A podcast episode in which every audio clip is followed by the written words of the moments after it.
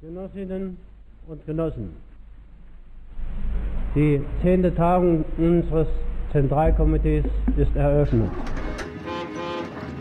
Wo ist der Bus? Wo ist der Bus? Wo ist der Bus? Ja, liebe Hörerinnen und Hörer, herzlich willkommen zu Wo ist der Bus? Hallo Max. Hi Robert. Und äh, wir nehmen den zweiten Versuch auf. Der erste, den ersten habe ich nicht aufgenommen. Das war auch schön. Aber äh, heute, wie man, wie man schon gehört hat, äh, soll es um ein historisches Thema gehen. Und ich habe mir gedacht, ähm, dass ich das, worum es heute geht, jetzt einfach mal so in ein paar, paar Namen benenne. Und dann kann man sich vielleicht schon mal vorstellen, worum es gehen soll. Und zwar soll es gehen um IW 65 Magdeburg, um M10, Q3A, WHH 17, P2, QP59, WHH GT 18 oder sehr bekannt WBS 70. Und das sind auch nicht alle. Und äh, ja, vielleicht ist jetzt schon einigen klar geworden, worum es heute gehen soll. Und zwar um etwas, was man in der DDR einfach als Neubau oder Neubauten bezeichnet hat. Und spöttisch manche aber auch als äh, Arbeiterschließfächer, als Karnickelbuchten oder Wohnsilos. Und manche, wie der Dramatiker Heiner Müller, hat sie auch genannt, äh, Fickzellen mit Fernheizung. Ja, also Max, äh, möchtest du es aufklären? Worum geht es denn heute? Ja, es geht äh, um das, was man umgangssprachlich bezeichnet als Plattenbau. Ganz genau. Und ja, wir haben vor, einfach ein bisschen über diese, über den Plattenbau in der DDR zu sprechen, so was das Große und Ganze angeht, ne? Und äh, was das eigentlich ist, wie es dazu kam und vielleicht auch, ähm, wie wir heute da so drauf blicken können. Ähm, aber bevor wir starten, Max, Ja, wird es Zeit wird es Zeit, wie jede Woche. für den Wanderwitz der Woche. Genau. Ähm, ich habe meinen Wanderwitz der Woche vorgestern gefunden, pünktlich sozusagen vor Sendebeginn. Ähm, am 12. September 2021 hat Wanderwitz, Marco Wanderwitz ähm, getwittert. Bei Bau und Wohnen sind die Grünen blank. Genau wie die Linken, nur Sozialismus. Hat in der DDR schon einmal praktisch nicht funktioniert. Armin Laschet mit großem Baukasten an guten Lösungen beim Triell. Genau, also er hat das getwittert zum Triell. Und er hat auch später in den Kommentaren dazu noch äh, den schönen Satz äh, gesagt, äh, Ruinen schaffen ohne Waffen, was man im Volksmund über die Innenstädte gesagt hat und darüber müssen wir, glaube ich, auch noch reden. Wie, wie, wie findest du den Tweet? Ähm, da können wir bilanzieren am Ende, ob das so stimmt, was er da sagt. Und ja, vielleicht wird, wird man es dann auch sehen, äh, was die nächsten vier Jahre passiert, wenn der Luschen Laschet weggewichst wird, wie in einem anderen Tweet, äh, Ja. den Karl Lauterbach öffentlich vorgelesen hat, ähm, Ja, äh, es, es bezeichnet wurde. ich werde es einfach mit in die, in, auf unserer Website äh, wird Ja. zu finden sein, was Max hier ge- gerade gesagt hat. Ja, genau, aber äh, eine schöne These für unseren Podcast. Ähm, da müssen wir eigentlich äh, über unseren Ostbeauftragten, in dem Fall können wir uns freuen. Ähm, wie wollen wir denn vorgehen, Max? Äh, es wäre wahrscheinlich gut, wenn wir über den Plattenbau sprechen, dass wir erstmal uns angucken, wie der Ja. eigentlich entstanden ist, oder? Genau, ich würde sagen, wir gehen genauso vor wie gerade eben schon, als die Aufnahme noch nicht lief. Ja, danke für den Hinweis. Ja. Und da äh, sind wir eingestiegen mit der Frage oder mit meiner Beobachtung, ähm, dass als Plattenbau äh, häufig ähm, die DDR-Architektur bezeichnet wird. Und zwar eine bestimmte DDR-Architektur, ähm, nämlich diese Wohnblocks. Und vielleicht kann ich das jetzt gleich hier vorwegnehmen. Äh, du, du stimmtest mir zu, ja. äh, es war sozusagen auch deine Beobachtung. Und wir haben uns darauf geeinigt, in der Folge auch auf, auf diese ähm, Architekturtyp zu fokussieren und äh, andere Formen jetzt nur am Rande der, DDR-Architektur, die ja auch ähm, vielfältig gewesen ist, Also- äh, an anderer Stelle zu äh, beleuchten. Also ich möchte das nochmal spezifizieren, weil ich glaube, sonst äh, würde man es vielleicht nicht verstehen. ähm, unter Plattenbau kann man mehr verstehen als diese großen Wohnblocks, die's, ähm, die während der DDR gebaut wurden, an so vielen Orten in der DDR. Ähm, aber meist bezeichnet man äh, diese Wohnblocks eben einfach als Plattenbau, ne? Mhm. Wobei die Plattenbauweise sozusagen etwas ist, womit man nicht nur diese großen Wohnblocks bauen kann, sondern auch andere Sachen.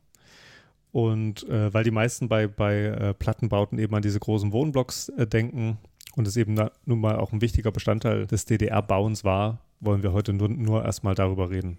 Genau, äh, jetzt gehe ich über zu einem, zu der Vorgeschichte gewissermaßen.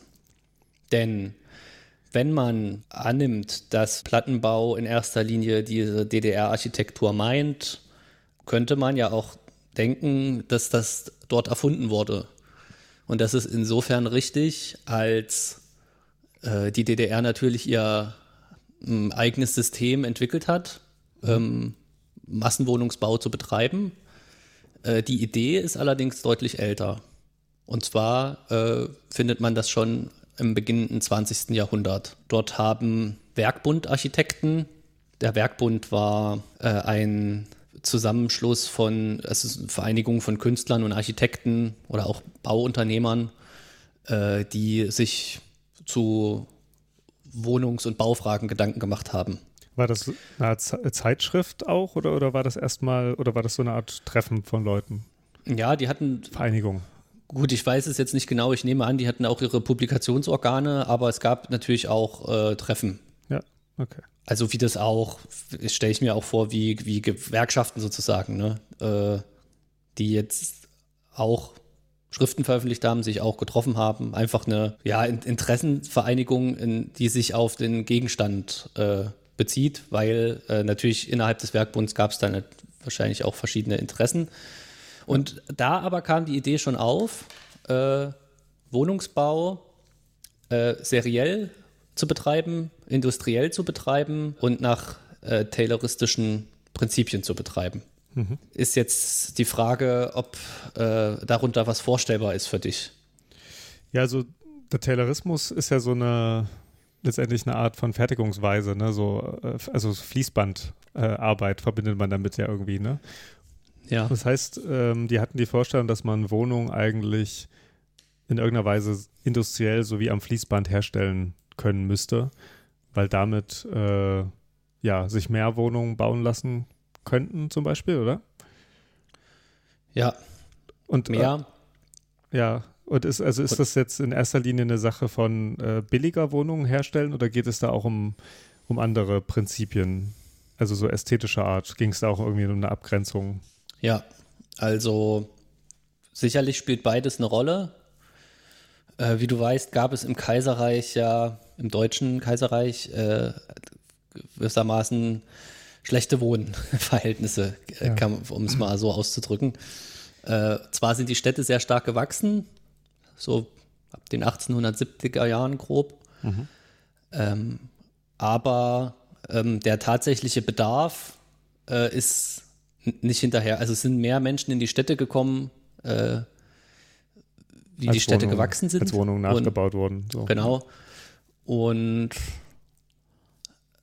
ähm, es lag, war jetzt auch nicht äh, so im, im Fokus. Also die Hygienevorstellungen waren vielleicht auch noch nicht so weit fortgeschritten, dass man jetzt äh, sich über gesundes Wohnen sozusagen äh, Gedanken gemacht hat, sondern äh, in erster Linie hat man geguckt, wie kriegt man Leute unter und äh, da waren Wohnungen auch oft noch so privatwirtschaftlich errichtet, äh, sodass da auch ein äh, Gewinninteresse im Vordergrund stand und da natürlich auch wenig Raum äh, und schlechte Luft- und Lichtverhältnisse äh, zur Verfügung gestellt wurden. Also wer, Für, wer einmal ein Grundstück gekauft hatte, wollte das auch ordentlich mit Wohnungen vollbauen.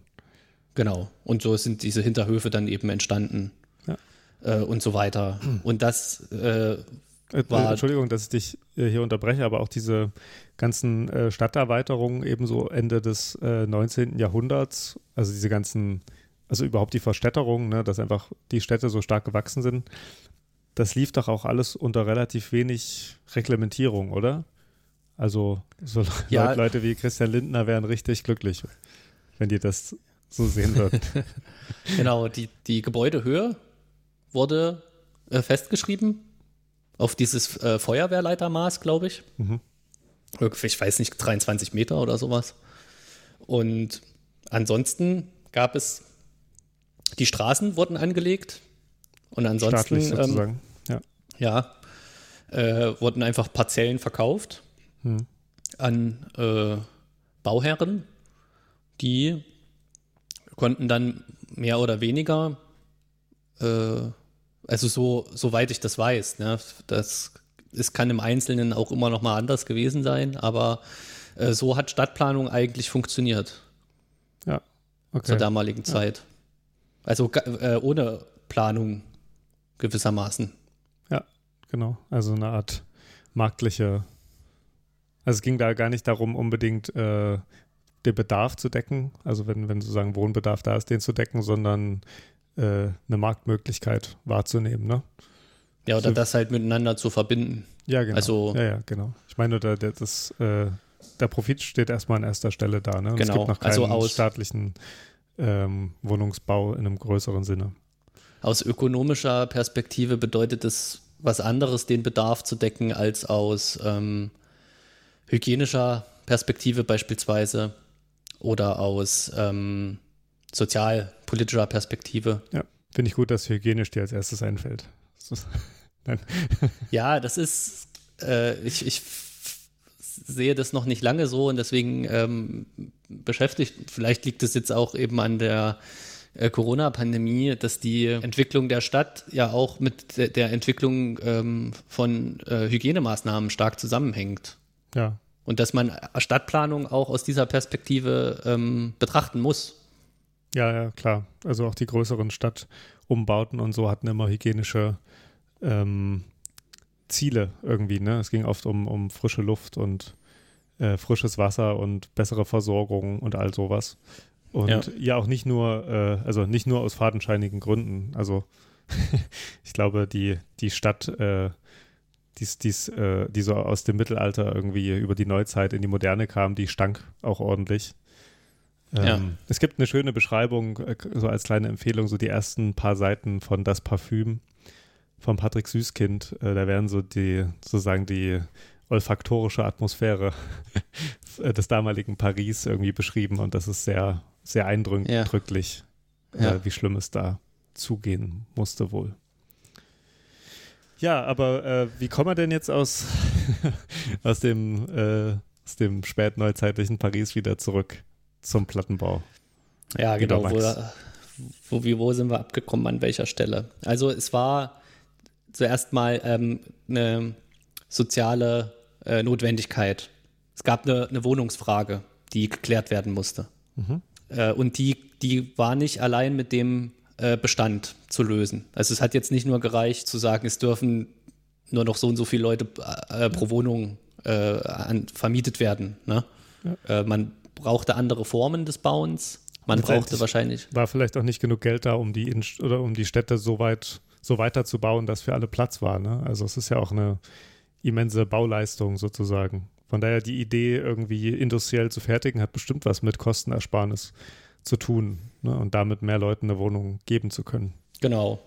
Und also äh, dieser, dieser Kostenfaktor und das auch schnell machen zu können, natürlich. Und da kommt man dann aber trotzdem auch zu ästhetischen Gesichtspunkten, weil die Architektur des Kaiserreichs auch etwas war, als überkommen angesehen wurde. Also es gab dann ja so progressive Architekten, wie Adolf Loos beispielsweise, einer der ersten oder der erste vielleicht, der sich gegen diese äh, Verzierungen, die Ornamentik äh, gewandt hat, in seinem Essay Ornament und Verbrechen beispielsweise, wo er eben gesagt hat, der moderne Mensch braucht kein Ornament. Und wenn doch, ist er eben ein Verbrecher. Also das muss man sich, glaube ich, nochmal mehr vor Augen führen, dass eben die Innenstädte, die auch ja heute so in den Gründerzeitvierteln noch relativ gut erhalten sind, eben äh, gerade dadurch auffallen, dass sie so viele Ornamente haben. Ne? Also das Bauen um die Jahrhundertwende herum äh, sehr viel damit zu tun hatte, dass auch nach außen hin äh, irgendwie was ja, re repräsentiert werden sollte oder es so eine, so eine Mhm. ästhetische Anmutungscharakter gab. der aber sozusagen sich immer in seinen Formen und in der Sprache so auf vergangene Zeiten berufen hat, ne? auf irgendwelche äh, ehemaligen Epochen. Und Leute wie Adolf Loos haben gesagt, so, wir müssen diesen Tant äh, abwerfen und uns damit abfinden, dass wir jetzt modern Mhm. sind. Ne? Genau. Ja, und dann äh, habe ich vom Werkbund gesprochen, äh, wo es eben diese Vorstellung schon gab. Und ein Mitglied, ein Werkbundsmitglied war äh, Walter Gropius beispielsweise, der äh, Bauhausgründer oder Bauhausdirektor, ähm, der dann in der Weimarer Republik auch angefangen hat, äh, das in die Tat umzusetzen. Da gibt es beispielsweise ähm, diese Siedlung in Dessau-Törten Ja, wo so kleine Reihenhäuser, kleine Törtchen. kleine Ja. Dessau-Törtchen, genau, Ja. gebaut wurden und dort so eine Art serielle Bauweise zum Einsatz kam. Hm. Äh, noch nicht so stark von den Materialien vielleicht, weil man viel auf der Baustelle selbst noch gefertigt hat. Aber dort wurden entlang dieser Reihenhäuser beispielsweise so Schienen verlegt und dass dann ähm, Material eben zu jedem Hausabschnitt gebracht werden konnte und dort konnte der Arbeitsschritt vollzogen werden und dann äh, war das nächste dran, so dass da sich so eine Effizienzsteigerung So, so ein Äh, schon kleiner, mal kleiner Taylorismus sozusagen. genau Ah ja, okay. und ähm, die Vollendung ganz zum seriellen Bauen hat dann erst nach dem Zweiten Weltkrieg stattgefunden. Hm. Ähm, Das heißt also, obwohl diese Ideen, Ideen so, so äh, nach 1900 eigentlich äh, so an die Öffentlichkeit kamen und wahrscheinlich auch viel diskutiert wurden, hat sich das nicht so richtig durchgesetzt. Ne? Also auch die ganzen Wohnungsprobleme haben sich eigentlich bis in die, ich weiß nicht, da müssen wir jetzt mal gucken, für die BRD wahrscheinlich 50er, 60er und für die DDR noch später eigentlich erst gelöst. Ne? Ja, ich würde sagen, zwischenzeitlich hat sich das auf jeden Fall entspannt. Also trotzdem sind ja einige Siedlungen entstanden zur Zeit der Weimarer Republik, die eben schon diese neuen Ansätze äh, berücksichtigt haben, aber eben oft alte Materialien noch verwendet haben, also Holz, äh, Backsteine und so weiter. Um- ähm, und auch im Nationalsozialismus ja auch noch äh, Wohnungsbau betrieben wurde. Und diese erneute äh, Wohnungsknappheit kam ja dann erst durch den Zweiten Weltkrieg zustande und diese ähm, sehr starke Zerstörung der Städte Ja. und die äh, Flüchtlinge aus den Ostgebieten. Ja. Aber du hast gerade eben schon Material angesprochen, also das heißt, dass jetzt auch der die neue ähm, Fertigungsweise und die neue Form sozusagen auch mit neuen Materialien einhergeht, ne? Das heißt, Genau. dass jetzt ähm, nicht mehr Holz und Backstein unbedingt Verwendung findet, sondern eher so Sachen wie Beton, Stahl und vielleicht auch immer mehr Glas, ne? Glas und auch äh, Kunststoffe, beispielsweise so Ja, okay. äh, Linoleum oder sowas. Ja, Ähm, stimmt. Ja. Da, also genau, dass vielleicht, wenn man das so sagen kann, die weggegangen wurde von so einer Natürlichkeit der Rohstoffe. Ne? Also das Also- andere war natürlich auch veredelte Rohstoffe. Die Steine wurden in Form gebracht oder gebrannt oder wie auch immer und auch das Holz bearbeitet. Aber jetzt hat man die nochmal auf andere Art und Weise gefertigt, diese Baustoffe. Es ist interessant, dass es alles nochmal irgendwie deutlich äh, glattere Sachen sind irgendwie, ne? Oder mit weniger, also so, so, so ein Holz äh, hat irgendwie was, wo man so drauf gucken kann und so eine Betonwand ist ja eigentlich erstmal relativ eintönig, ne? Oder so ein Stahlträger oder auch so ein Laminatboden. Ja, Ähm, Und es, es, hat, es hat auch sowas, weiß nicht, ob ich da mich jetzt zu weit aus dem Fenster lehne, wenn man das sagt, was ahistorisches, weil so Stein und Holz bekommt ja mit der Zeit äh, so eine Patina. Hm. Ja. Äh, dass man so Alterungserscheinungen, äh, die, der, ja, die Holz dem auch was sich, ne? ja, da- das verleiht dem auch nochmal eine eigene äh, Ästhetik. Ne? Die, Heute wird es oft als schön empfunden. Und diese äh, künstlichen Materialien altern anders. Und wenn man die, die muss man auch immer äh, pflegen sozusagen und damit haben sie auch immer, strahlen die immer irgendwie so was Neues dann aus. Ja, so Beton hat, hat nicht diesen, diesen Anschein, dass es irgendwann schön ist, weil er schon so lange steht oder so, ne? Genau. Und äh, ein Laminatboden muss man vielleicht irgendwann austauschen, aber das war es dann ja. auch. Oder den Putz, wenn der Beton verputzt ist, Ja. äh, muss man erneuern. Okay, also ähm, diese neue Bauweise geht also damit einher, irgendwie modern zu fertigen, so Taylorismus, moderne Form zu haben, also weniger Fassade, klarere Linien und mehr auf Funktionalität ausgehend und irgendwie auch moderne Materialien, ne? Also so, wie du schon meintest, eben diese äh, mod modernen Baustoffe. Die eigens in der Fabrik gefertigt werden und zur Baustelle transportiert werden und dort zusammengesetzt werden.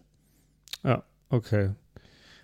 Und äh, das hat aber erst in, äh, nach dem Zweiten Weltkrieg so richtig eingesetzt, Mhm. hast du schon angedeutet, ne? Genau. Das ist vielleicht damit zu erklären, äh, dass es ja auch immer eine Zeit dauert, bis sich äh, so eine Baukultur ändert. Und es gab ja auch zur Zeit der Weimarer Republik auch ähm, eine Antithese dazu. Also konservativere Vorstellungen, wie man zu bauen habe.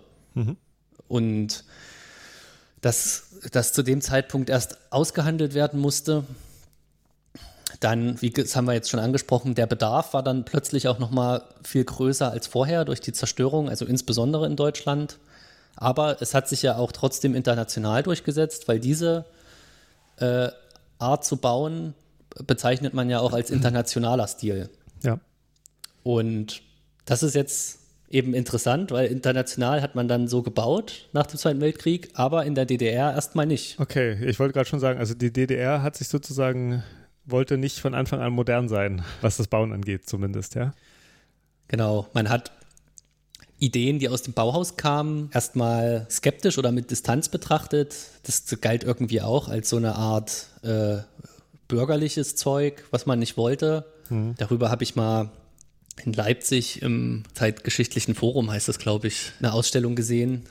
Kann ich mich noch grob dran erinnern, äh, dass es Vorbehalte gegen das Bauhaus gab und stattdessen der Stalinismus, beziehungsweise die Architektur des Stalinismus äh, zentraler gewesen ist. Also, was hat auch interessant ist. ausgezeichnet im Gegensatz zu irgendwie dem internationalen Stil? Die hatte monumentaleren Charakter, neoklassizistisch von der Formensprache und ja, auch hier von der Materialität kam auch, kam auch noch Stein und äh, Holz zum Einsatz. Ja. Und äh, Wohnungen wurden auch nicht so stark nach Effizienzkriterien, also irgendwie hat es schon natürlich auch eine Rolle gespielt, äh, gefertigt, aber äh, sondern äh, ein bisschen verschwenderischer. Ja, es, man wollte erstmal Arbeiterpaläste schaffen. Es ist interessant, ich muss gerade dran denken, es gibt von äh, Peter Sloterdijk so einen kleinen Essay, der, glaube ich, paar 90 rauskam, der heißt äh, Wenn Europa erwacht. Und da geht es unter anderem auch um ähm, Architekturen der Macht sozusagen. Und da sagt er, dass der äh, Klassizismus und Neoklassizismus, gerade in den USA sagt er das, aber eben auch in Europa war das immer so, immer so als Legitimisierung der eigenen Macht oder, oder den, den eigenen Machtanspruch legitimieren sollte. Ja. Und das ist natürlich interessant, wenn man jetzt überlegt, irgendwie, es gibt diese neue Staatsform oder relativ neue Staatsform und die, die versucht sich vielleicht auch durch diesen Klassizismus irgendwie zu legitimieren. Und was Sloterdijk da eben sagt, ist sozusagen, der Klassizismus ist immer so eine Möglichkeit, äh, sich so als Erbe von, von dem ehemaligen Großreich Rom oder so, ja, also zu sagen, dass man, dass man da irgendwie in diese Linie gehört. Also einfach so, so baulich, Ja. Baulich einfach zu zeigen, so wir gehören in diese große Linie dieser tollen äh, Reiche. Okay, und das, diese Arbeiterpaläste ähm, haben sich dann aber nicht durchgesetzt, ne? Nee, die haben sich nicht durchgesetzt und man hat, äh, was ich darüber gelesen habe, auch gar nicht in der Anfangszeit der DDR gar nicht so einen starken Fokus auf Wohnungsbau gelegt. Also es gab n- wahrscheinlich in jeder Stadt irgendwie, wurden Kriegsschäden beseitigt, äh, neue Häuser gebaut und es gab ja auch mit der Stalinallee äh, so ein Prestigeprojekt, was da verwirklicht wurde oder verwirklicht werden sollte, weil die hat ja auch so einen Bruch. Da können wir dann gleich auch nochmal drauf eingehen. Während man in der Bundesrepublik, aber auch äh, in der äh, Sowjetunion schon mit dieser seriellen industriellen äh, Bauweise begonnen hat. Ja, wobei so erste Versuche in der DDR ja dann auch irgendwann starteten. Ne? Ich glaube, in den, in den 50er Jahren gibt es dann die ersten, ähm, ich glaube zum Beispiel in Hoyerswerda, äh, gibt es dann die ersten ähm, Städte, die mit, der- mit der Plattenbauweise gebaut werden. Ne? Ja, Aber es ist eben noch nichts Großes irgendwie. Ne? Genau, man kann so ganz trennen kann man das nicht. Da haben wahrscheinlich Prozesse auch gleichzeitig stattgefunden. Ähm, aber im, im Vergleich äh, zur Bundesrepublik äh, ist es auffällig, dass dort erst mal mehr gebaut wurde. Äh, und dass da auch ein Vorsprung vorhanden war. Die Bevölkerung der DDR musste dann in leben in den vom Krieg beschädigten Altbauten, die teilweise auch nur notdürftig wieder hergerichtet wurden, ähm, auch beengt und gewissermaßen unter ähnlichen Bedingungen wie im 19. Jahrhundert. Und äh, damit ist ja der, äh, die, die Deutsche Demokratische Republik, das bessere Deutschland äh, sozusagen, ja auch nicht seinem Anspruch äh, gerecht geworden. Ja. wenn die Leute dort leben mussten, also die, die Städte sahen dann noch aus wie im Kaiserreich, halt zerstört, aber die, die gleiche Architektur. Und äh, die, die Wohnverhältnisse waren äh, genauso katastrophal und man äh, ist da Ja, nicht so klar. richtig aus dem Knick gekommen, äh, das voranzutreiben, während in der äh, Bundesrepublik dann eben Berlin, auch das, das Hansa-Viertel ist ja äh, so, so ein Beispiel, neu gebaut worden. Oder dann wurde Gropiusstadt auch errichtet in den 60er Jahren. Und in der DDR hing man da hinterher. Ja. Ja, aber klar, das ist ein Problem, wenn die, äh, wenn die, die, die Leute aus dem Arbeiter- und Bauernstaat irgendwie leben wie in der äh, kapitalistischen Ära, ne? Ja. Das, äh, da, da, also das Problem versteht man dann eigentlich sofort. Und die DDR hat dann ja auch reagiert, ne? Das können wir ja schon mal hier so anteasern, aber ich glaube, wir sollten jetzt noch mal ganz kurz drüber reden. Was ist denn äh, dann der Plattenbau in der DDR, der dann irgendwann begonnen hat? Also wir haben jetzt noch gar nicht, glaube ich, über die Bauweise selbst äh, gesprochen. Also ich bin kein Bauingenieur, aber ähm, wenn ich das richtig verstehe, hat man dann wirklich größere ähm, Beton- oder Stahlbetonplatten in äh, Fabriken vorgefertigt, auch welche, die zum Beispiel eben Fenster hatten oder auch die Balkone und hat die dann in einzelnen Teilen zu den Baustellen gebracht und dort wurden die dann sozusagen miteinander verfügt und wahrscheinlich auch mit Beton irgendwie äh, befestigt. Es hat aber dann dazu geführt, dass man eben sehr schnell irgendwie so einen Plattenbau, also so einen Wohnblock ähm, hochziehen konnte. Ne? Führt auch Ja. dazu, dass die Wohnungen alle sehr einheitlich sind und hat auch so Vor- und Nachteile natürlich, aber so, das ist erstmal die, die Bauweise, warum das Plattenbau heißt. Was, was man noch vielleicht sagen muss hier als Ergänzung, äh, die Badezimmer wurden auch komplett vormontiert und dann Mit Duschkopf. ähm, schon an die Stelle mit Kran eingesetzt, wo die dann hingehörten. ah ja, okay. Also so als eigener Raum Ja. schon äh, so fertig. Also äh, die, die Wände wurden auch mit äh, Platten erzeugt. Mhm. Und äh, aber der mit Fußboden äh, wurden die äh, Badezimmer mit also diesen entsprechenden Vorrichtungen dann da so reingehoben Ja. oder angeschlossen. Aber das ist dann natürlich interessant, das äh, heißt ja dann schon, dass mit dem, mit dem Bauen in Plattenbauweise, zum Beispiel eben in Hoyerswerda 1957, dann schon Ideen der modernen Architektur ähm, Einzug erhalten. Ne? Ähm, wann, wann nahm das denn dann Fahrt auf in der DDR? Ja, dieses Wohnungsbauprogramm, was dann aufgelegt wurde, ist ja erst aus den frühen 70er Jahren. Mhm. Es gab natürlich vorher schon äh, Projekte, auch beispielsweise ähm, Halle Neustadt als Ja. Ähm, eigens geplante Großstadt wo, ähm, stammt aus den 60er Jahren. Also die, die Vollendung natürlich nicht. Aber auch hier hat man schon, da gab es ja die, oder gibt es diese Chemiewerke in Leuna und Buna. Und für die Arbeiter äh, dort wollte man eben eine eigene Stadt errichten, neben der alten Stadthalle.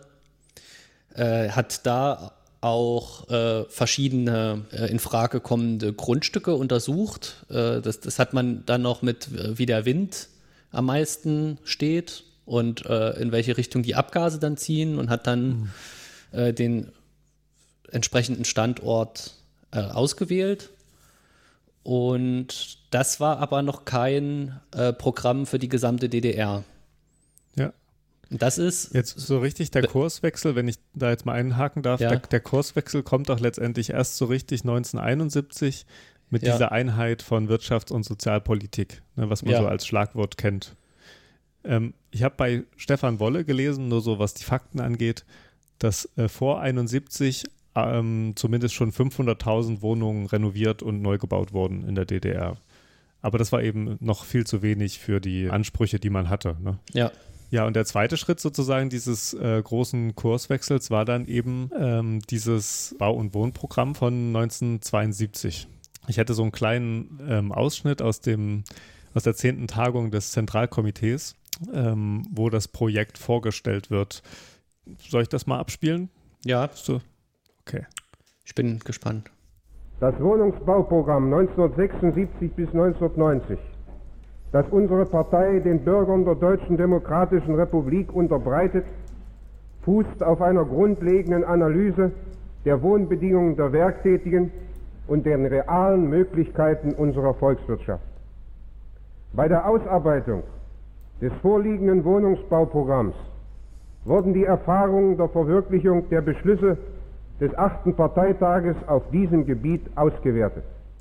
Gleichfalls fanden zahlreiche Vorschläge der Werktätigen, der Bezirks- und Kreisleitung unserer Partei sowie der örtlichen Staatsorgane Berücksichtigung. Genau, das war äh, jetzt gerade Wolfgang Juncker, der von 1963 bis 89 Minister für Bauwesen der DDR war. Der hat eben da in der zehnten Tagung des Zentralkomitees der SED ähm, den Plan vorgestellt. Und der Plan ging letztendlich ja darum, von 1973 an bis äh, 1990 die Wohnungsnot in der DDR zu lösen. Ne? Ja, Hast du äh, noch was zu diesem Plan? Also so ähm, im Grunde hast du ja gerade schon gesagt. Äh, das Wohnungsproblem lösen und äh, das kann man vielleicht jetzt sagen, in Abgrenzung zur Bundesrepublik hat man hier ein stärker ähm, serielles äh, Prinzip gewählt. Ja, also das gleiche Haus konnte in Rostock stehen äh, wie in Jena beispielsweise. also egal, wo man geschlafen hat, man wusste immer, wo man ist. Ja, genau. Nein, genau wo das Klo ist. wusste man immer.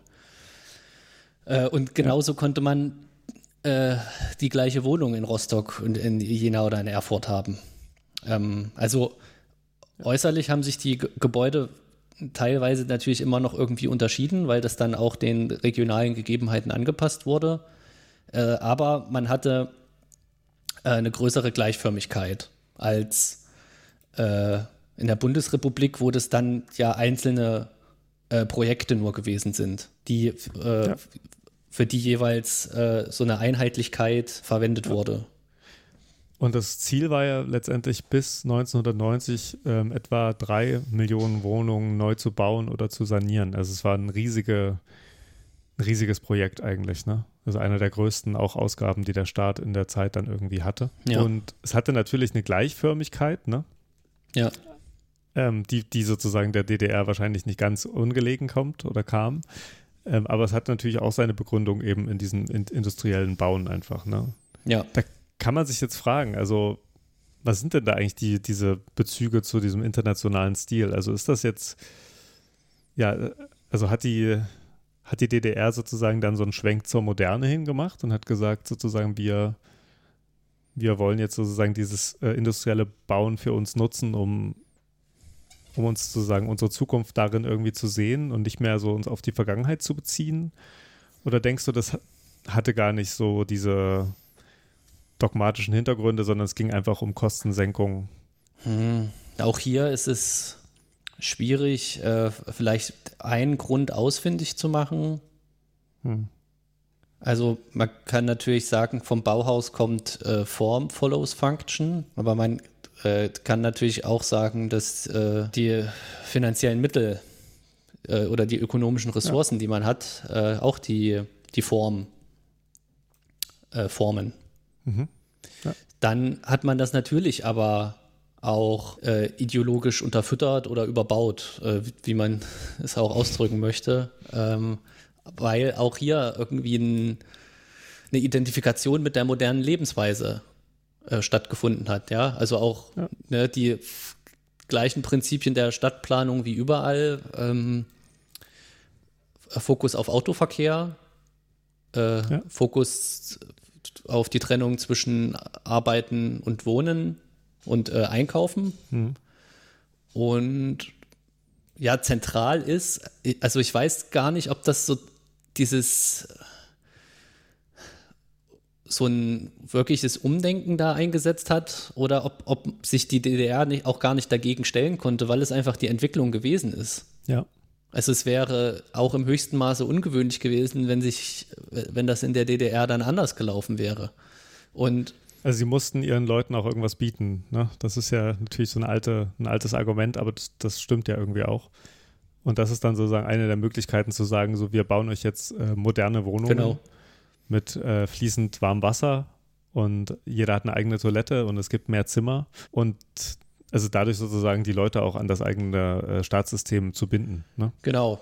Und äh, was man natürlich auch gemacht hat, ist die Mieten äh, festzulegen. Ähm, ich weiß, dass du mir darüber schon mal was gesagt hast. Ich habe jetzt Ja. gelesen, dass Ja, in den ja. 80er Jahren wurden die auf circa eine Mark äh, festgelegt. Vorher waren die teilweise noch günstiger. Ja, Also eine Mark pro äh, Quadratmeter. pro Monat. Ja. Genau, ja, die Mieten waren äh, sehr, sehr, sehr billig oder sehr gering im äh, Vergleich zum Gesamteinkommen einer Familie. Also man geht so davon aus, dass eine Wohnung im äh, Plattenbau ungefähr drei Prozent des Nettoeinkommens einer Familien oder eines Familienhaushalts ähm, gerade mal gekostet hat. Das zeigt nochmal so diese Dimension natürlich, dass die äh, DDR da für ihre Leute irgendwie auch was tun wollte. Ne? Also sie irgendwie binden, zum Beispiel eben damit, dass sie sagen können, so in unserem Staat bezahlt ihr sehr wenig für eure Wohnungen und trotzdem sind es ganz gute Wohnungen. Es hatte aber sozusagen da eine Kehrseite und zwar, die Mieten waren so niedrig, dass der Staat zu zwei Drittel die eigentlichen Kosten bezuschussen äh, musste. Aber ich würde sagen, dieses äh, Geldding können wir ja gleich nochmal anschneiden. Mich würde interessieren, was du dazu sagst oder was wir dazu sagen, äh, wie die Leute das damals so bewertet haben. Weil ich glaube, als es aufkam, ähm, war das auch von der DDR-Bevölkerung erstmal positiv aufgefasst worden. Oder? So, so würdest du dich da auch drauf einigen? Also dazu habe ich was gelesen äh, auf der Seite der Bundeszentrale für politische Bildung. Ähm, das können wir ja auch mit verlinken, äh, wo das auch nochmal zusammengefasst wurde. Die Wohnsituation äh, bis zu diesem Wohnungsbauprogramm und auch äh, anhand von äh, einzelnen äh, Ausschnitten das nochmal nachvollziehbar gemacht werden wurde, äh, wie elend das gewesen ist, Ja. teilweise für die Bevölkerung der DDR. Und dass der große Teil dann diese Wohnungen dankbar entgegengenommen hat. Gleichzeitig gab es aber auch äh, kritische Stimmen, ja, was die Anmutung dieser nicht nur Gebäude, sondern eben auch Stadtviertel oder Städte, wie im Beispiel von Halle Neustadt, äh, angeht.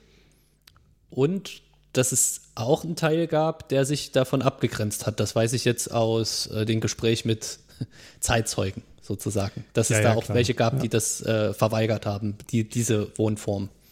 Das ist ein guter Punkt. Also ich glaube, dass es natürlich da keinen Konsens gab.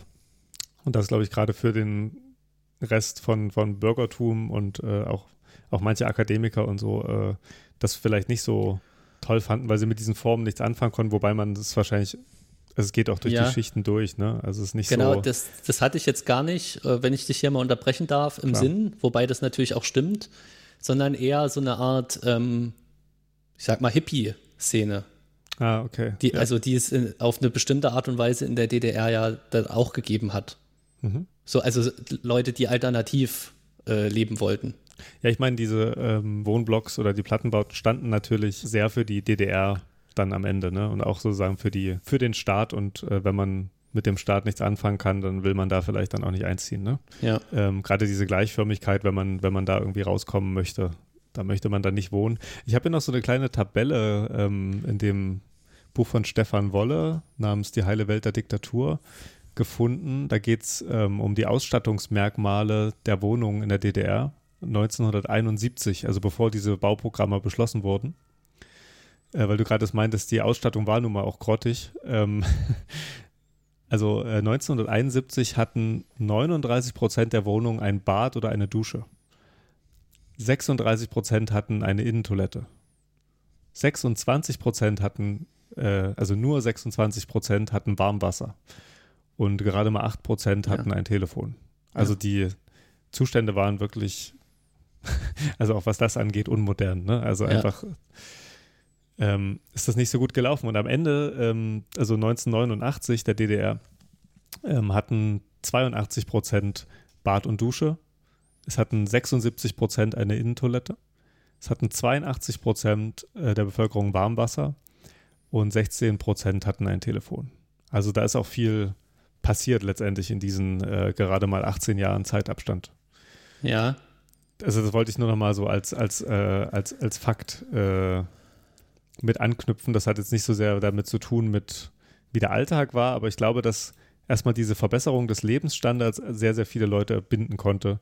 Vielleicht gerade unpolitische Leute, ja, ähm, die irgendwie ja halt einfach ihr Leben leben wollten. Das hört man ja auch relativ oft, dass die gesagt haben, na gut, jetzt gibt es hier eine Wohnung, dann bewerbe ich mich halt drauf.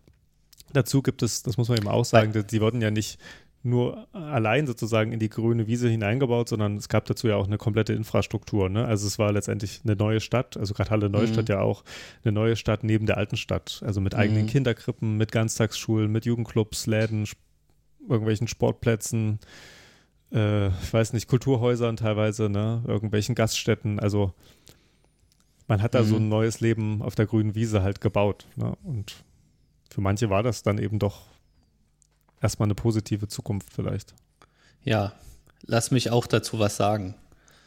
Ähm, ich weiß noch gar nicht, wo ich anfangen soll. Ich komme nochmal zurück auf diesen BPB-Artikel. Kann auch nochmal kurz die Ente quietschen lassen. Ja, genau, die hatten wir jetzt dann noch gar nicht. Okay. Ähm, da war auch der Hinweis auf äh, Marcel Proust, interessanterweise. Der, Der, der, der bekannteste Schriftsteller der DDR. äh, nee, ein- einfach mit äh, seiner Feststellung, dass Städte, äh, Orte, Häuser äh, und die Gerüche und Geräusche, die es gibt, also die sinnlichen Eindrücke, ähm, auch so eine Art äh, Gedächtnis sind. Ja. Oder Die das, das Ah, Gedächtnis sozusagen triggern. Ne? Ja, genau, die, äh, die, die Erinnerungen hervorrufen und so weiter. Ja. Und das äh, haben wir ja schon angesprochen, dass es eben so in den 50er, 60er Jahren dann in der DDR teilweise, äh, weil der Wohnungsbau nicht so richtig in Fahrt aufgenommen hat, äh, viele Leute sich da irgendwie noch an die Zeit des Nationalsozialismus erinnert sahen und auch an das Kaiserreich erinnert sahen. Und dann kommen diese äh, Städte auf der grünen Wiese oder Stadtteile, ähm, die, das habe ich vorhin ja auch schon gesagt, dass diese Komponente mit dem A-Historischen, weil dann sieht man das und dann kann man sich plötzlich an gar nichts mehr erinnern. Ja. Und da, das ist einerseits auch aus Sicht der DDR wahrscheinlich nicht schlecht, weil sich dann so eine Art auch neue Erfahrungen sammeln, ein neues Gedächtnis äh, sich, sich bildet äh, und die Menschen sich dann wohlfühlen, das Alte vergessen haben. Äh, das ist aber nur zum Teil richtig, wenn es auch richtig ist. Aber ähm, so richtig leben wie in den alten Stadtteilen äh, ist nicht aufgekommen, einfach durch diese Funktionstrennung der Stadt. Also Und, das, und die, die Verbindungen waren ja auch nicht zu 100 Prozent gekappt. Ne? Es ist Ja. ja so, dass man dann äh, zwischen Alter und neuer Stadt oft hin und her ging, weil zum Beispiel dann die Mutter noch äh, in der Altstadt wohnte und so weiter. Also das Leben begann ja, Ja. sozusagen nicht komplett neu und es äh, wurde ja nicht alles Genau. neu gemacht, sondern es gab da so einen so Anachronismus. Ja. Ja. Und so ein, also was, was Leute berichtet haben, ist halt, dass so eine Art Kiezgefühl, ja, wenn man das so bezeichnen möchte, nicht, nicht aufgekommen ist dort. Es gab zwar eine Gaststätte, aber die war halt nicht, sie war nicht so eine Eckkneipe, wie man das ja, aus den alten Berliner Arbeitervierteln kennt, sondern das war dann einfach auch irgendwo hingesetzt. ja, man kann sich das, glaube ich, ähm, gar nicht so mehr so richtig vorstellen, was das bedeutet, dann zum Beispiel nach ähm, Marzahn zu ziehen oder so, ne? wenn man irgendwie in Lichtenberg gewohnt hat davor oder so. Das ist natürlich eine krasse Veränderung. Wusstest du, dass Marzahn, äh, weil du das gerade ansprichst, das größte Plattenbaugebiet der DDR war? Äh, ich dachte irgendwie, es wäre Halle Neustadt, aber äh, Nee, also Ah ja, okay. äh, interessanterweise. Und zwar äh, Halle Neustadt sollte, äh, war circa für 100.000 Menschen geplant. Hm. Äh, Berlin-Marzahn waren über 400.000. Mhm. Hm. Also es ist als eigenständige Stadt betrachtet, Ja, irgendwie nach Leipzig und Dresden wahrscheinlich die viertgrößte Stadt der DDR gewesen. Boah, krass. Ja, also das kann man sich kaum vorstellen. Ich habe hier noch so ein kleines Zitat mitgebracht ähm, von Gabriele Franig, eine Bewohnerin aus Marzahn, die auf so einer Webseite in so einem Selbstbericht ähm, darüber schreibt, wie es war, dahin zu ziehen. Ich weiß nicht, kann ich das vielleicht vorlesen? Ja, nur zu. Ähm, das habe ich aus einem Artikel von Eli Rubin von BPB, also auch von der Bundeszentrale für politische Bildung. Das verlinke ich auch mit, also falls es jemand suchen sollte.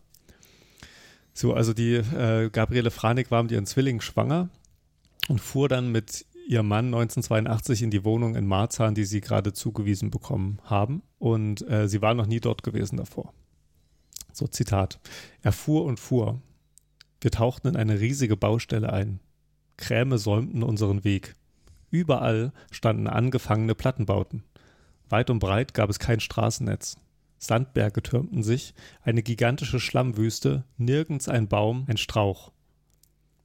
Und dann beschreibt sie, wie sie äh, in ihrer Wohnung hineinging in ein WBS 70 Gebäude mit der Nummer 43. ähm, Zitat. Mein Herz schlug vor Aufregung bis in den Hals. Meine Knie zitterten, als ich das Auto verließ und wir gemeinsam in die zweite Etage des nach Beton und Farbe riechenden Hauses stiegen. Mein Mann schloss unsere Wohnungstür auf. Ein riesiges Reich tat sich auf, genügend Raum für fünf Familienmitglieder. Zentralheizung, warmes Wasser aus der Wand und ein sechs Meter langer Balkon. So kann das Glück aussehen. Euphorisch fielen wir uns in die Arme. Und danach schildert sie, wie sie aus diesem Taumel dann eigentlich wieder erwachten und gemerkt haben, okay, die Wohnung war jetzt erstmal rohbaufertig. Es gab keinen äh, Baum, der sozusagen vor der Straße stand und man musste sich jetzt hier einrichten, aber man konnte sich jetzt eben zum ersten Mal selbst in einer Wohnung, die genug Räume hatte für alle Familienmitglieder, äh, sich einrichten. Genau. Ich hoffe, das ist irgendwie erstmal eindrücklich. Ja, dazu kann man vielleicht noch sagen, also um diese, ähm, diesen Aspekt nochmal zu beleuchten, dass die Leute sich dort aus auch wohlgefühlt haben, äh, dass sie mit den Bäumen, die dort dann gepflanzt wurden, über die Zeit auch äh, ihre eigenen Wurzeln geschlagen haben.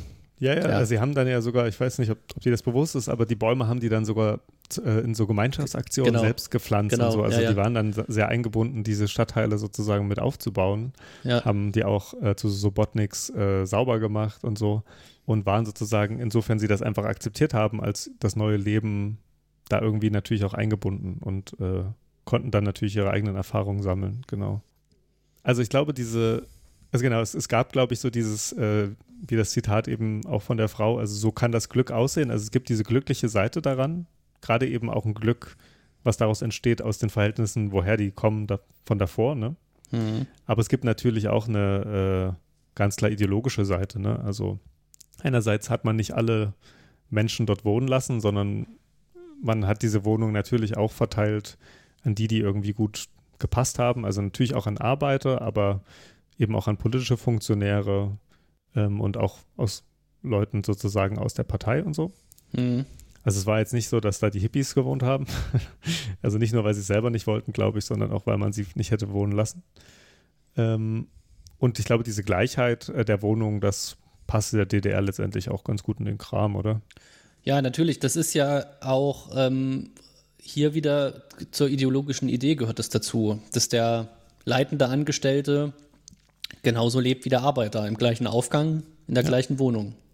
Ja, das äh, beschreibt auch Steffen Mau in dem ersten Kapitel von Lütten Klein, ne, dass man da genau eben in so einem Haus wohnt, wo unter einem irgendwie der, äh, der, der Leiter von irgendeinem Werk wohnt und der einzige Unterschied zu dem ist äh, dann eben, dass er von einem Chauffeur abgeholt wird, aber der hat die gleiche Wohnung wie man selbst, ne? Ja.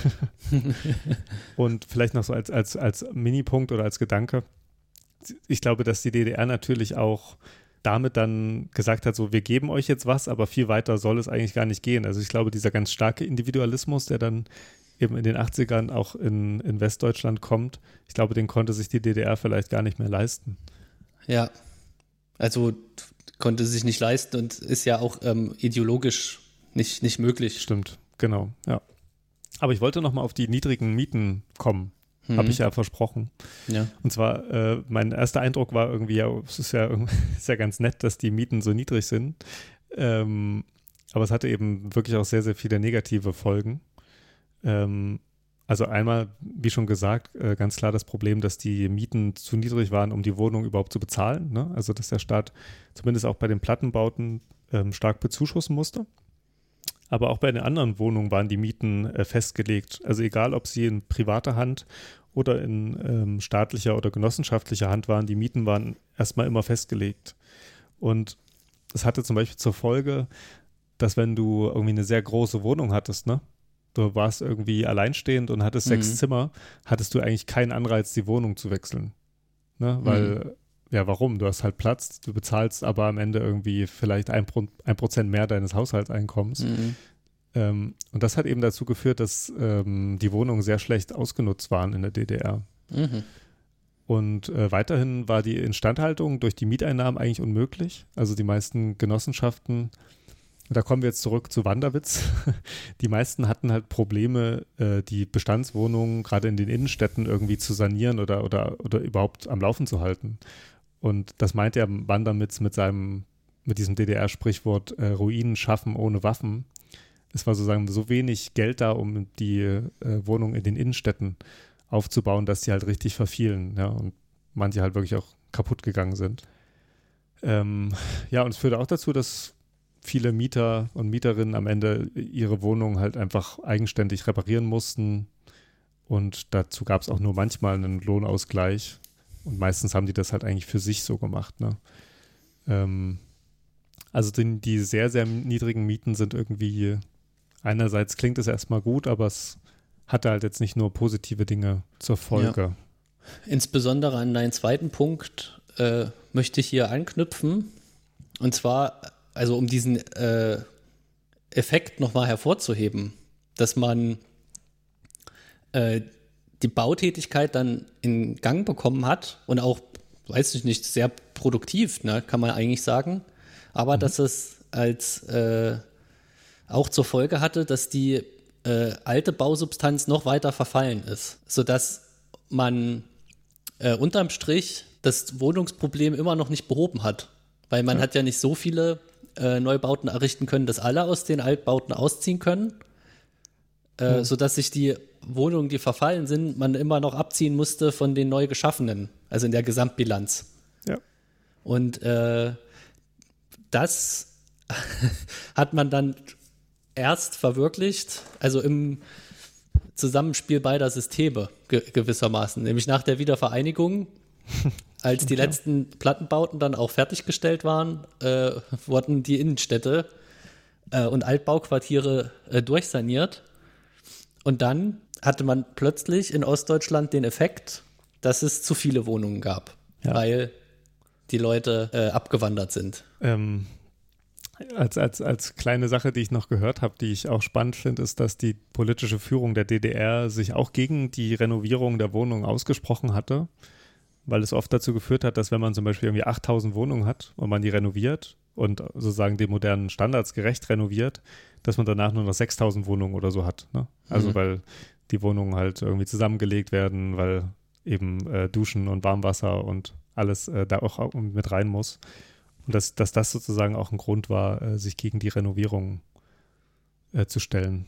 Wobei diese, ja, du hast ja gerade schon von der Abwanderung gesprochen, aber die Abwanderung und die Renovierung der Innenstädte haben ja erstmal noch nicht so viel miteinander gemein. Ne? Du meinst nur, dass sozusagen, nachdem dann die Innenstädte renoviert sind, Ja, die, die Leute sind nicht abgewandert, weil die Innenstädte renoviert Nein, nein. wurden, sondern die Le Leute sind natürlich abgewandert, weil äh, aus äh, wirtschaftlichen Gründen, weil das dann möglich war. Äh, und also das ist jetzt nochmal ein eigenes Thema für sich, ne? aber ich denke, es ist jedem und jeder Ja. klar, was ich jetzt äh, damit meine. Äh, es hat aber dazu geführt, dass die äh, Plattenbausiedlungen äh, Bevölkerung verloren haben. Nämlich jetzt waren die Altstädte und Innenstädte wieder bewohnbar äh, und also da ist ein Teil hingezogen und ein anderer Teil ist äh, in die alten Bundesländer gezogen.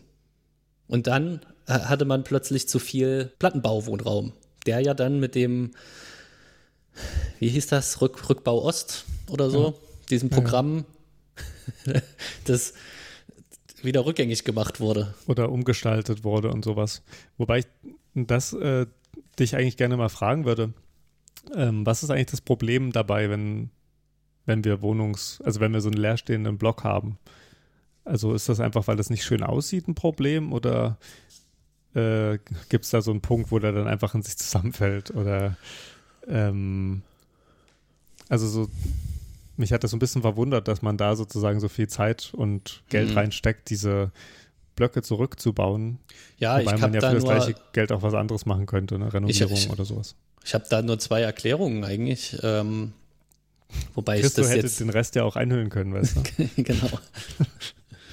ähm, nee, sicherlich aus ästhetischen Gründen, weil das vielleicht äh, auch, weil sowas ausstrahlt, ne? auch so eine Ödnis oder sowas, wenn so viel leer steht. Aber, und das ist meines Erachtens vielleicht sogar noch viel wichtiger, dass es natürlich aus äh, marktwirtschaftlicher oder kapitalistischer Sicht nicht gut ist, wenn so viele Wohnungen leer stehen, weil natürlich das Überangebot für niedrige Preise sorgt. Das Genau, heißt, du musst das Angebot eigentlich verknappen, äh, dass um damit du Geld auch zu äh, genau, dass du halt mehr Miete nehmen kannst. Und ich denke, das ist schon auch ein wichtiger Faktor dabei gewesen. Ja. Ja, wahrscheinlich schon. Also um 2000 herum gab es wohl auch noch 300.000 leerstehende Plattenbauwohnungen. Ähm, also die ästhetische Dimension ist dann natürlich groß, aber ich glaube auch diese marktwirtschaftlichen Sachen äh, werden da definitiv mit hineingespielt haben. Wobei es da nochmal spannend wäre zu gucken, wer das dann wie initiiert hat ne? und wer, da, Hm. Wer damit ankam. Ja, absolut. Ich würde eigentlich gern nochmal mit dir so, zu, so abschließend gern nochmal drüber sprechen, wie wir heute so den Plattenbau bewerten können. Ich habe aber noch so einen, so einen kleinen, so einen, so einen kleinen Tonbeitrag dabei, wo es einfach ähm, darum geht, diesen, also wir, wir können sozusagen mit diesem äh, kleinen Soundschnipsel äh, können wir das Wohnbauprogramm abschließen und können dann ja so zu unserem Fazit kommen. Bist du damit einverstanden? Du willst es mit dem Schnipsel jetzt abschließen?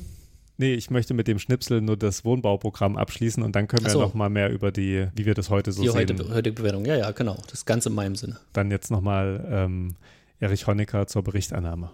Liebe Genossinnen und Genossen, die Aussprache zum Bericht des Politbüros an die 10. Tagung des Zentralkomitees sowie zum Referat des Genossen Juncker über das Wohnungsbauprogramm der Deutschen Demokratischen Republik ist damit abgeschlossen.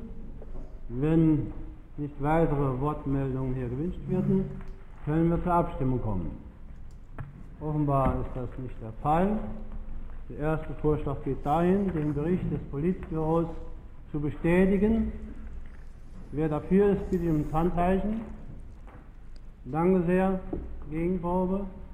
Stimmenthaltung ist nicht der Fall. Der Bericht des Politbüros ist einstimmig angenommen.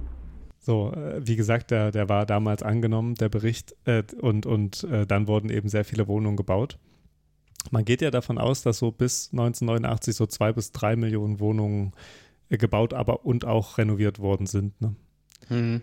Also vielleicht auch, um nochmal auf Wanderwitz zu kommen und, und um jetzt am Ende nochmal drüber zu reden, wie wir den Plattenbau heute so bewerten können.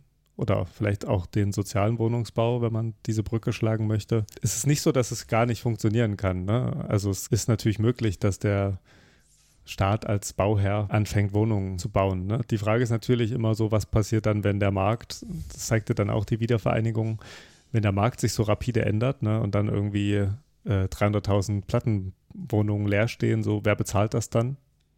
Das ist natürlich so eine Frage. Ja, wie, wie bewertest du denn so den Plattenbau und was, ich meine, äh, so ganz, ganz, ganz grundsätzlich, ähm, würdest du da wohnen oder nicht? Oder willst du Ja. darüber nicht sprechen? Ja, die Frage, die stelle ich erstmal hinten an, weil es erstmal ich es Ja. interessanter finde, ähm, nicht wie ich das bewerte, sondern äh, was es so für Auffassungen gibt. Ja. Äh, die sind nämlich zum Teil widersprüchlich. Und das finde ich interessant daran. Hm. Zum einen steht ja heute der Platt Plattenbau, das Plattenbaugebiet, ähm, Viertel, wie auch immer, für Brennpunkt, häufig. Ja, ja. Ähm, für Tristesse, äh, Chancenlosigkeit und so weiter. Ja. Dann gab es, weiß ich nicht, schon mal so in den, ich glaube, Nullerjahren so eine erste Welle und das ist dann auch jüngst wieder zu beobachten, dass gleichzeitig der Plattenbau was Hippes hat. Hm. Es gab mal so eine Coca-Cola-Werbung, die, die hat in so einem Plattenbau gespielt, Ah, okay. äh, wo so, so Musiker oder so irgendwie so Party gemacht haben oder so, ähm, ja, ich, ist zu lange her, ich kann mich dunkel dran erinnern. Und äh, was es jetzt, es gibt zum Beispiel so eine äh, Internetseite, die heißt jeder Quadratmeter du. Also Ja, eigentlich jeder QM du. Und ähm, da gibt es ja auch äh, so Bilder, wie das heute genutzt wird, also wie die Platte äh, umgebaut wurde. Ja. Oder auch wie Leute jetzt in Plattenbauten wohnen. Und da sind besonders die Gebäude, die sich in Innenstadtnähe befunden, teilweise auch wieder sehr beliebt. Äh, die werden dann auch modern, avantgardistisch äh, von den Bewohnerinnen eingerichtet. Äh, die Tapete wird abgekratzt. Das ist äh, auch so ein, was offenbar sehr beliebt dabei ist, dass man so Sichtbetonwände ja, äh, kommt er dann doch zum Vorschein.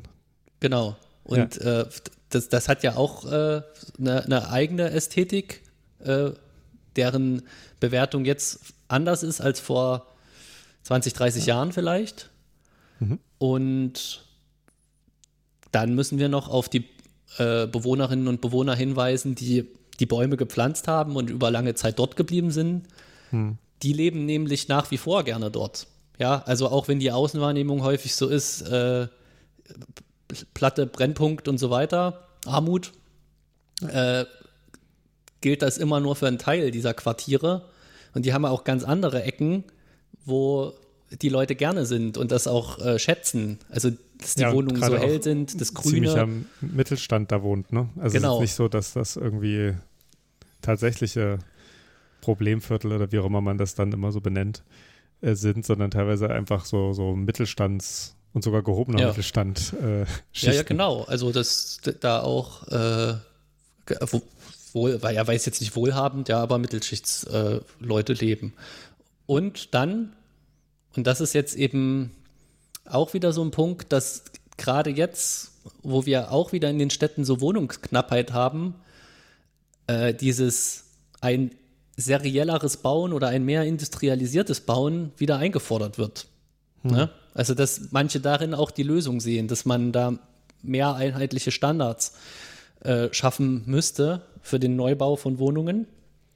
Ja. Das ist jetzt nicht nur, äh, wie wir die DDR-Platte bewerten, sondern wie gesagt, in der alten Bundesrepublik gab es auch Plattenbau, aber dass die Idee des Plattenbaus an sich auch als Neubau gewissermaßen auch wieder Konjunktur hat. Ja. Und gleichzeitig an anderer Stelle, es ist noch nicht so lange her, abgerissen wurde. Du Und meinst das ist so eine Tempelhofer Feld zum Plattenbau. Ja, zum Beispiel. genau, neues Quartier. Äh, Und da- das ist so eine, so eine Widersprüchlichkeit, äh, die finde ich interessant. Und um die Frage äh, zu beantworten, ob ich da wohnen würde, äh, muss ich ganz Klares- klar sagen, das kommt. Ja. das kommt drauf an. Äh, aber es ist auf keinen Fall ausgeschlossen. Ja. Ich glaube, für mich ist es auch so. Ähm, ich glaube, in so einer, ähm, also ich meine, man macht sich damit jetzt immer so ein bisschen nackig, wenn man darüber so redet, aber ich glaube, in so einer äh, großen Plattenbausiedlung würde ich nicht so gerne wohnen, weil ich auch bis heute dieses Straßenleben dort nicht schön finde, wobei ich besser gesagt sogar das Straßenleben ist mir gar nicht so wichtig, sondern eher so die Möglichkeit, äh, irgendwie schön spazieren zu gehen, kommt mir da irgendwie nicht so plausibel vor. Also was ich sonst irgendwie an Innenstädten sehr schön finde, dass man ungeplant auch irgendwelche Sachen findet und äh, jedes Haus dann doch ein bisschen anders aussieht. Ich glaube, das würde ich dann doch irgendwie vermissen als jemand, der gerne spaziert. Ähm, von den Wohnungen her äh, könnte ich es mir aber auch vorstellen. Also ich meine, man muss sich doch vor Augen führen, dass die meisten Stadtwohnungen am Ende natürlich daraus bestehen, dass man in kleineren Wohnboxen übereinander wohnt und äh, da ist sozusagen der, der äh, Wohnblock am Ende nicht so viel anders als, äh, als andere Wohnungen, oder? Also ja, also ich, Ja. ich glaube, man, man kann sich äh, zumindest irgendwie, so, sollte sich vorstellen können. ja, ähm, gibt sonst noch was, was du loswerden willst? Soll die Ente noch mal ein Geräusch machen oder? Die Ente kann gleich ein Geräusch machen. Ähm, ich weiß jetzt gar nicht, ob wir das hier jetzt gesagt haben oder in der Nichtaufnahme gesagt haben, dass es auf jeden Fall auch ein Blick wert ist, zu sehen, äh, wie vielfältig die DDR-Architektur äh, im Einzelnen doch gewesen ist. Und auch nach äh, nochmal nach Jahrzehnt das, das äh, aufzudröseln, ja, weil auch äh, in den 80ern mhm. anders gebaut wurde als in den 60ern. Ähm, aber das ist was für ein anderes Thema und was wir auch nochmal uns eigentlich vorgenommen haben, aber hast du wahrscheinlich auch gemerkt, dass das jetzt den Rahmen sprengt, äh, nochmal genauer in die Wohnung reinzugucken und zu sehen, ja. wie hat das Alltagsleben in diesen Wohnungen äh, funktioniert und was gab es da für Eigenarten? Genau, was bedeutet das, die Aufteilung der Wohnungen für das ja. Leben, was man sich da äh, vorgestellt hat? Aber genau, da werden wir wann, wann anders drüber sprechen. Was du sonst sagst, äh, finde ich, also, ne, ist, also finde ich, fände ich auch gut, wenn man das irgendwie nochmal besser sortiert bekommt, die verschiedenen Phasen des Wohnungsbaus und vielleicht auch einfach einen neugierigen Blick auf die Architektur in der DDR. Ja, und es nicht nur, ja, das möchte ich nicht sagen, eben nicht nur Wohnungsbau, sondern es wurden ja eben auch andere Gebäudetypen als äh, Wohngebäude äh, entworfen. Stimmt, ja. Und auch hier vielleicht die äh, DDR und auch hier in Hinblick auf Marco Wanderwitz äh, trotzdem irgendwie ein gewisses äh, Innovation vielleicht äh, bereit hatte. Oder auch nicht, das müsste man dann klären. Ich glaube, es gibt auch so eine Website, ne, ostmodern.org, die, glaube ich, sich auch mit diesem Thema beschäftigt. Und ah, ja. diese äh, jede, jed, nee, jeder Bindestrich QM Bindestrich du, also jeder Quadratmeter du.de Seite kann ich dir, also kann ich auch allen äh, ja. sehr empfehlen. Das sind, finde ich, sehr schöne Darstellungen, so kleinere Videos und Interviews drauf. Ja. Also, wenn das Thema interessiert, der oder die wird da sehr lange ähm, was zu finden. Ja, ähm, dann schön, dass wir darüber gesprochen haben und ich würde am Ende noch was abspielen, um, um die Folge abzuschließen. Ja, und aber vergiss mir die Ente nicht. Soll ich die Ente auch? Okay, sagst du der Ente Tschüss? Nee. Okay. In diesem Sinne, Max, ähm, bis bald, ja. Robert, mach's gut. Tschüss. Günstige Wohnverhältnisse für weit mehr als die Hälfte der Bevölkerung der Deutschen Demokratischen Republik. Ein Stück Glück für Millionen Bürger unseres Staates. Liebe Genossinnen und Genossen, unsere Partei unterbreitet der Arbeiterklasse und allen Werktätigen ein Ziel, für das es zu kämpfen lohnt.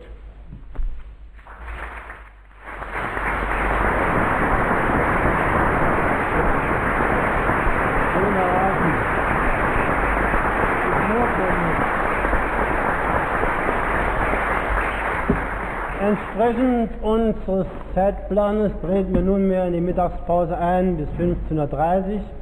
Dann beginnt die Aussprache zu beiden Punkten der Tagesordnung. Guten Appetit!